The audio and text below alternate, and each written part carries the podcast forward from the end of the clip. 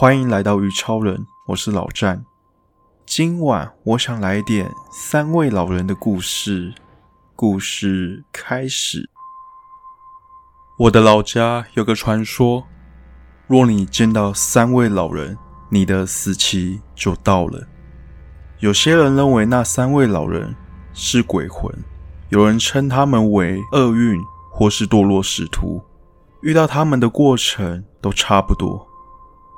第一个老人会在路上与你相逢，你从未见过他，也不会再遇到第二次。但那位老人却抓住你的目光，你就会被迫向对方致敬，向那个老头敬礼。这就是你与第一位老人相遇的经历。你不时会想起老人的面孔，就算随着时间流逝。你仍然能够记清楚他的长相，别试着告诉别人或是画下来，因为那名老人在每个人眼中都是不同的。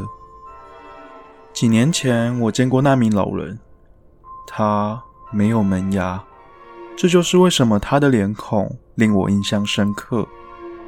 当初我没有意识到那就是第一位老人，直到我遇见第二位老人。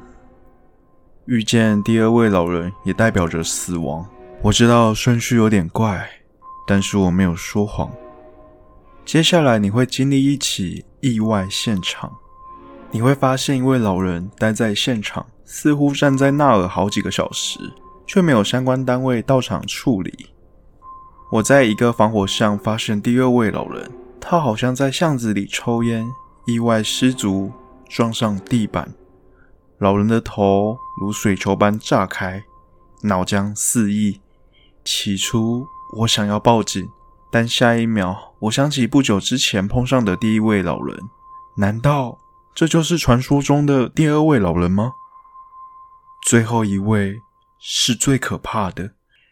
那个老人会化成你似曾相似却是第一次见到的人。他阴险狡诈。会在你脑中植入虚假的记忆。看见他那一刻，你可能会错认他是你的挚友或是亲戚，因此你傻傻让他接近你。他会将手覆盖在你的双眼，并且向你说再见。你就这样撒手人寰。接下来，我前往安养院拜访家父的路上。我满脑子都在思考防火巷那名老人的事情。家父虽然满头白发，但是看起来还能认得我。经过交谈之后，我就知道并非如此，举止不对，表情不对，这不是我记忆中的父亲啊！眼前的人不是我爸爸，而是第三位老人。接着，老人用手覆盖在我的眼睛上。我有点不舒服，因为眼前一片黑。